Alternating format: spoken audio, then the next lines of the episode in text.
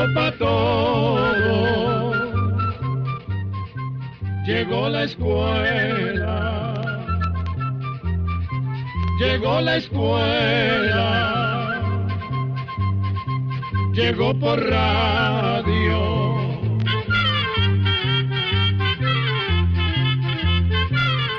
¿Qué tal? ¿Cómo están? Nosotros, en el Instituto Centroamericano de Extensión de la Cultura, el ICQ, muy contentos de compartir con ustedes una nueva edición de... Oigamos la respuesta. Bienvenidos amigos, es un placer contar con ustedes en este nuevo espacio. Con nuestro lema, comprender lo comprensible, es un derecho humano. En el programa de hoy conozca qué se puede hacer para que una siembra no se vaya en vicio. Descubra además cómo preparar un insecticida casero para las plagas en las plantas de rosa.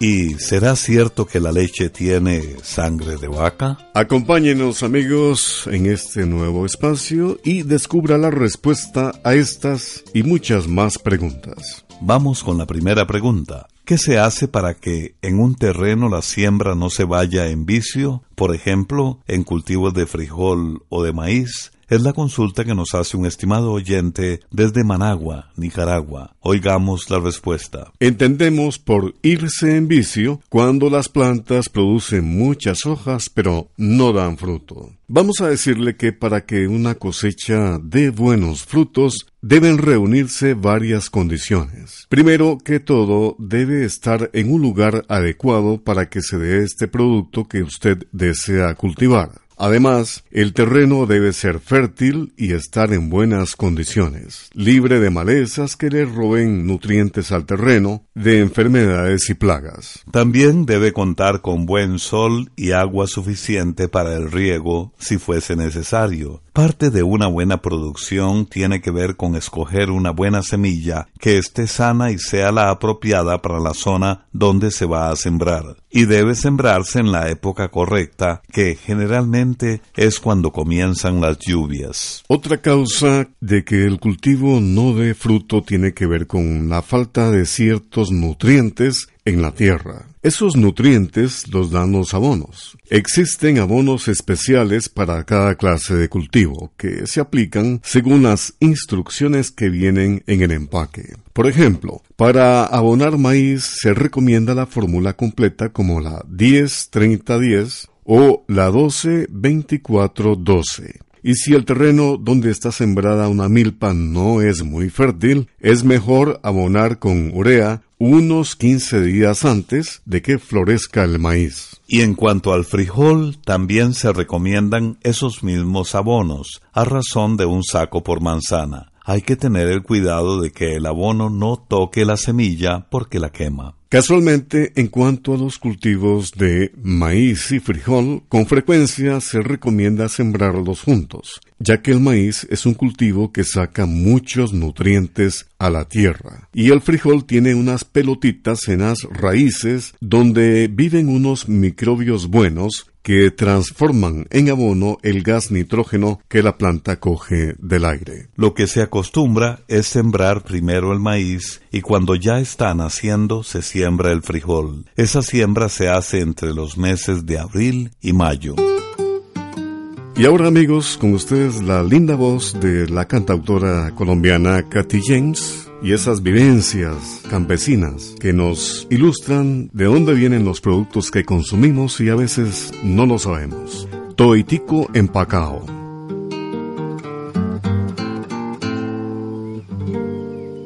¿Qué tal su café? ¿Cómo estuvo su agua y panela? Qué buenas arepas las que prepara doña Rubiela. ¿Qué tal el ajiaco con el frío de la mañana? y el sabor de la papa que traje fresquita y en la sabana. Discúlpeme si interrumpo su desayuno. Para salir de las dudas es el momento más oportuno. Dígame usted si conoce la molienda o el azúcar es solo una bolsa que le compran en la tienda. Y cuénteme qué sabe de su tierra. Cuénteme qué sabe de su abuela Cuénteme qué sabe del maíz acaso olvidado sus antepasados y su raíz? Dibújeme el árbol del cacao mientras se toma ese chocolate con pan tostado. Dígame su merced, ¿qué sabe del asadón? Ese es el que le trae a usted las sopitas al cucharón. Y cuénteme, ¿qué sabe de su tierra? Cuénteme, ¿qué sabe de su abuela? Cuénteme, ¿qué sabe del maíz? ¿O acaso ha olvidado sus antepasados y su raíz?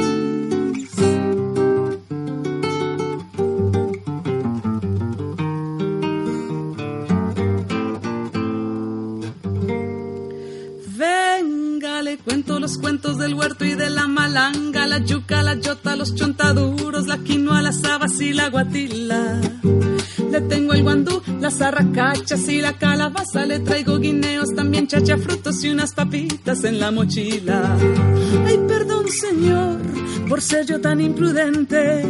Es que a veces me llegan estos pensamientos irreverentes. ¿Pa' qué va usted querer saber sobre el arao? Si allí en la esquina lo encuentra toitico bien empacado. Nosotros estamos muy contentos de compartir con ustedes el programa y agradecidos con esta emisora y con ustedes por la amable atención que nos prestan. Quisiera saber si es verdad que la leche contiene sangre de vaca. Esta es la pregunta que nos hace por medio de Facebook un estimable oyente que nos escribe desde Río San Juan, en Nicaragua. Oigamos la respuesta. La leche de vaca que venden en los negocios no contiene sangre. A veces puede suceder que la leche se contamine con poquitos de sangre porque a la hora de ordeñar las ubres de la vaca tienen heriditas que sangran, pero cuando esto sucede la leche se aparta. Está prohibido vender esta leche. Las empresas que compran leche para pasteurizarla no la reciben y obligan a los lecheros a separar las vacas que sangran hasta que estén totalmente sanas para volver a ordeñarlas. Queremos aprovechar esta pregunta para contarle que hace algún tiempo circuló por Facebook una imagen donde se veía un recipiente transparente con un líquido rosado y esta imagen decía, así es la leche de vaca antes de ser blanqueada. Solo el 40% es leche, lo demás es sangre y pus. Desde luego que esto es totalmente falso. La leche de vaca no se blanquea. Sin embargo, esta imagen ha recorrido el mundo entero. Ha sido compartida en Facebook al menos 65 mil veces. Nos pareció muy importante comentarlo porque las personas deben saber que muchas de las cosas que se publican en las redes sociales son falsas. De manera que siempre es importante dudar de lo que se oye o se lee en las redes sociales y preguntar o investigar en sitios serios para procurar saber si es cierto o se trata de alguna ocurrencia que alguien publicó. Porque así como en Internet hay sitios donde podemos encontrar artículos, noticias, investigaciones y comentarios muy serios en cuanto a los temas que tratan, también hay muchos otros donde no se dice nada cierto o dicen la verdad a medias porque lo único que les interesa es conseguir la atención de la gente y confundir. Y esas noticias falsas se divulgan con gran rapidez por las redes sociales y muchas personas se confunden o creen que esa información es totalmente cierta. De manera que nuestro consejo es dudar siempre. No conviene para nada creer fácilmente todo lo que se lee, se dice o se ve, porque incluso hay fotos o videos que parecen muy reales y que no son más que montajes. 54 años de tradición. El joven Harold Kilskrieg Cordero nos ha escrito desde Acerrí, Costa Rica, y nos pregunta, ¿cómo se hace un insecticida casero para matar unos insectos verdes que aparecen en las plantas de rosa? Escuchemos la respuesta. Esos insectos verdes que usted ha notado en sus matas de rosa son pulgones o áfidos. Para combatir estos insectos puede usar repelentes naturales hechos con ajo o chile picante. La receta de chile picante se hace moliendo 100 gramos o un cuarto de libra de chiles picantes. Luego se le agregan 12 litros de agua y se deja esta mezcla en reposo por una hora. Aparte se hace otra mezcla raspando media barra de jabón y se disuelve en 5 litros de agua. La mezcla de chile se pasa por un colador o una tela rala para que no queden pedacitos de chile que puedan obstruir la bomba de fumigar. Finalmente se revuelven las dos mezclas y se aplica a las plantas. La segunda receta con ajo se prepara de la siguiente manera. Se disuelve una cucharada de jabón de barra en medio litro de agua. Por aparte se pican muy finas ocho cabezas de ajo y se majan o exprimen para que suelten todo el jugo. Después se mezclan con dos cucharaditas de aceite mineral y esta mezcla se deja en reposo por un día. Finalmente se revuelven el jabón y los ajos, se agregan 10 litros de agua y se cuela la mezcla con un colador o con una tela rala. Estas mezclas de las que le hemos hablado no se deben tocar ni oler directamente, ya que son muy fuertes. Además, se deben aplicar de inmediato. No se pueden almacenar porque se echan a perder fácilmente. Esperamos que estos consejos le sirvan y por favor cuéntenos cómo le fue. La música es mensaje, persuasión y conocimiento. Nos vamos a ir un poco más allá de Centroamérica. Vamos a España y escuchemos a Manuel Horta interpretando Te habla un agricultor. Tengo la parda partida siempre, siempre empapado en sudor. Siempre empapado en sudor tengo la espalda partida, siempre empapado en sudor, desde las claras del día hasta que se pone el sol. Hasta que se pone el sol. Metido en mi invernadero y no dejo de pensar el dinero para la siembra. ¿Quién, quién me lo puede prestar? Escúchame compañero, tengo las manos partidas trabajando noche y día y nunca gano dinero.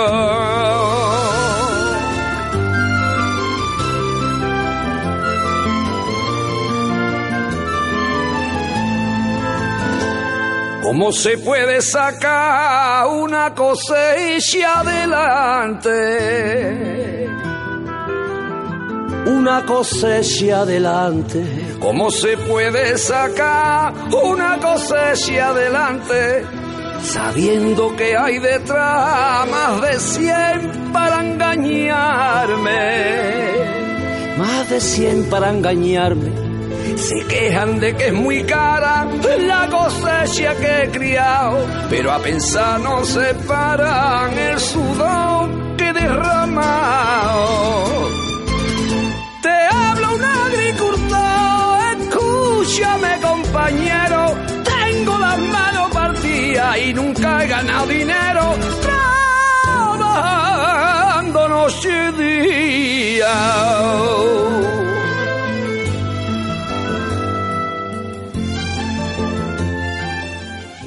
Estamos de regreso amigos, luego de la pausa musical y desde la Unión en El Salvador, el señor Oscar Pérez nos ha enviado su pregunta a nuestro Facebook que dice, ¿me pueden enviar la historia de los griegos? Escuchemos la respuesta. Los griegos son los habitantes de Grecia, un país que está al sureste de Europa y que tiene costas en el mar Jónico y en el mar Mediterráneo. Los griegos tienen una historia muy antigua. Cientos de años antes del nacimiento de Jesucristo, el pueblo griego se destacaba por sus avances científicos y militares. Sus ideas, conocimientos y estudios aún permanecen con nosotros en la actualidad. Entre los aportes que dejaron los griegos a la humanidad podemos mencionar las escuelas o academias de estudios. Ahora bien, hace como 3.500 años, ese país fue invadido por varios pueblos. Se vivieron años de muchas dificultades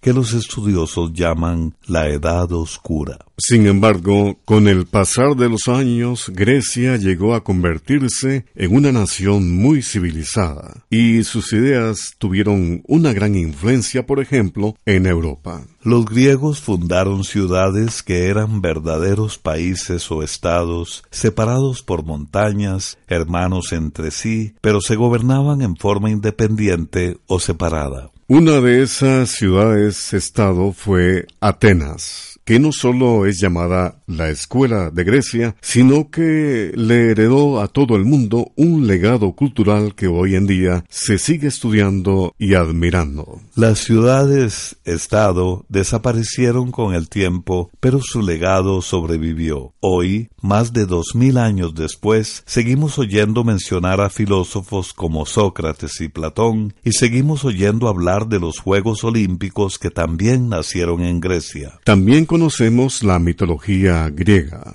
La mitología es el conjunto de todos los mitos o historias que tenían diferentes pueblos. Los griegos eran politeístas, o sea, que creían en varios dioses. Pero cuando el cristianismo se extendió por Europa, también llegó a Grecia y hoy día la religión con más fieles es el cristianismo ortodoxo, aunque hay libertad de culto y religiosos de otras religiones. Hoy en día los habitantes de Grecia suman un poco más de 11 millones de habitantes. Son personas alegres y muy orgullosas de sus antepasados y de sus costumbres. Podríamos decir que los griegos han contribuido a la humanidad en el campo de las artes, la literatura, el teatro, la filosofía, la política, la música, las matemáticas, la ciencia, la arquitectura, la tecnología, la cocina, el deporte y mucho más. Hoy en día hay grupos de griegos por todo el mundo a quienes les gusta mantener su lengua y sus costumbres. Entre los artistas griegos más notables está el pintor del Renacimiento conocido como el Greco, la soprano María Callas, así como compositores como Gianni y Vangelis. Constantino Cavafis es uno de los poetas más importantes del siglo XX. Finalmente, hay varias actrices de fama mundial, como por ejemplo Melina Mercury, Irene Papas y Katina Paxinou, ganadora de un Oscar en el año 1943. Para terminar esta respuesta, ¿qué les parece si escuchamos un poco de la música de Gianni, un compositor de origen griego, y su tema El sueño de un hombre?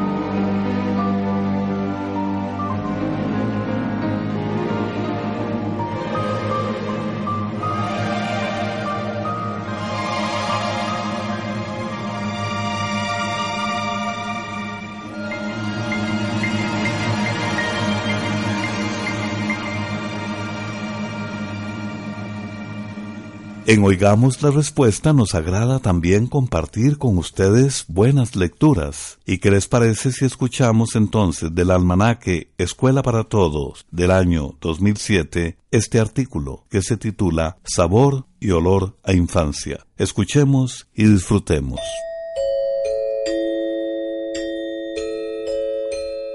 El olor y el sabor de la guayaba a muchos nos recuerda la infancia.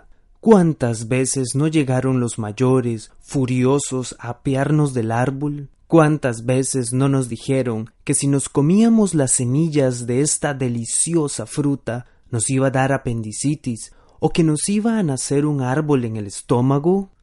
La guayaba es tan nuestra que nos cuesta imaginarnos su historia. Todos los estudios están de acuerdo en que la guayaba es nativa de alguna parte de la América tropical entre México y Brasil, de regiones donde el clima es caliente todo el año, y que gracias a su delicioso sabor y olor, los pájaros y otros animales se encargaron de ir esparciendo sus semillas por todas esas regiones. En México, los indígenas la llamaban salsocolt, que quiere decir fruta arenosa, en el Perú, en idioma quechua, le decían shuinto. Sin embargo, el nombre de guayaba, como la conocemos hoy, lo tomaron los españoles del taíno, una lengua que hablaban los habitantes de algunas islas del Caribe.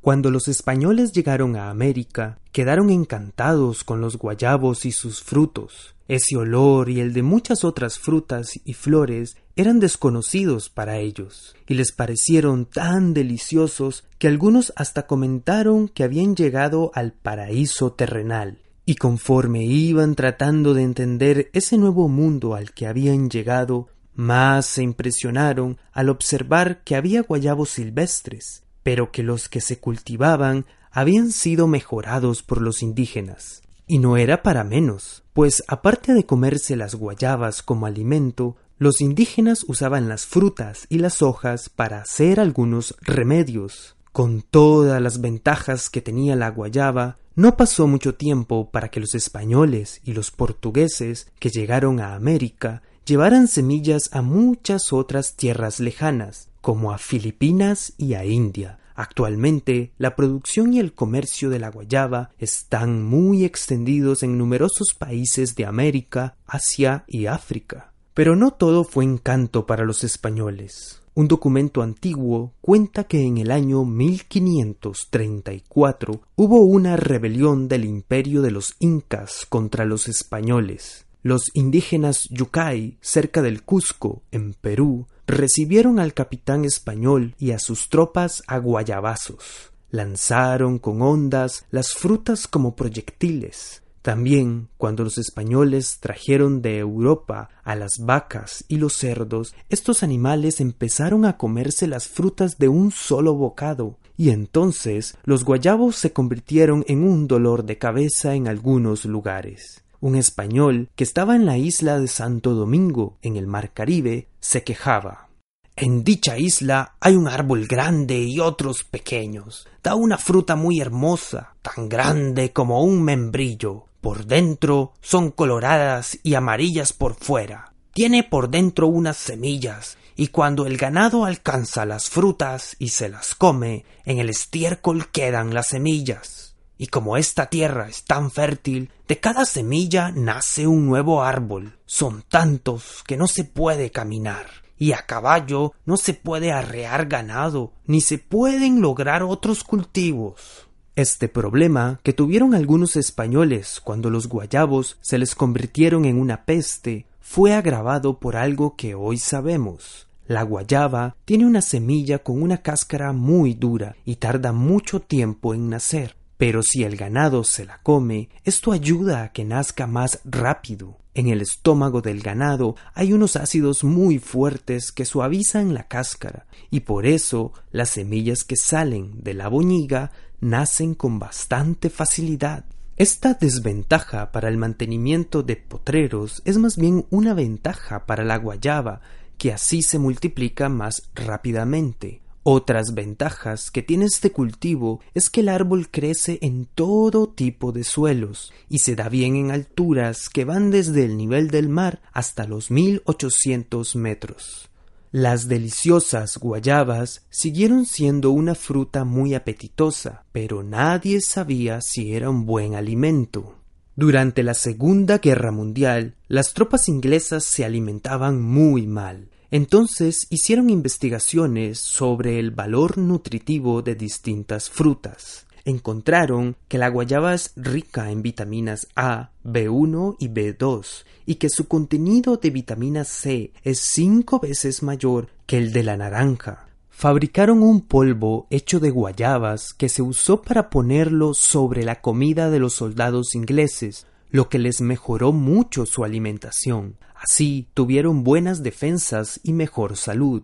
Pero antes de terminar, no podemos dejar de lado los dulces que se hacen con esta fruta. La caña de azúcar fue traída a nuestras tierras por los españoles, y seguramente cuando ya la caña fue cultivada y el dulce se empezó a utilizar, aparecieron muchos nuevos sabores en las cocinas de las casas. Nos imaginamos que con la guayaba pasó lo mismo, y que fueron muchos años de experimentar con la cantidad de fuego, de azúcar y de guayabas para lograr el punto adecuado de esos deliciosos dulces que abundan hoy en los mercados y en los hogares. ¿A quién no le apetece un pedazo de dulce de guayaba con un trocito de queso fresco o simplemente untar un pedazo de pan con jalea de guayaba?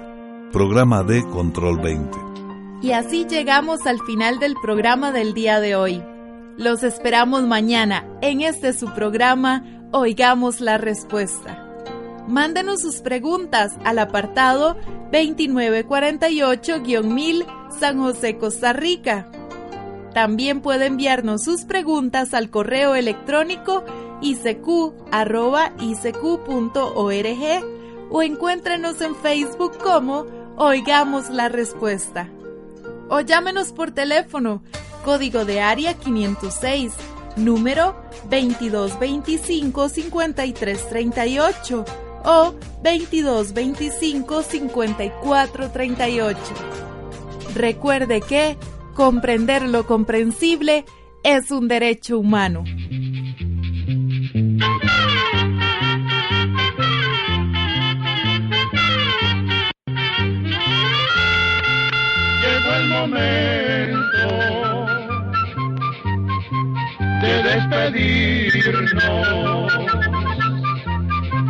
Se va a la escuela, se va cantando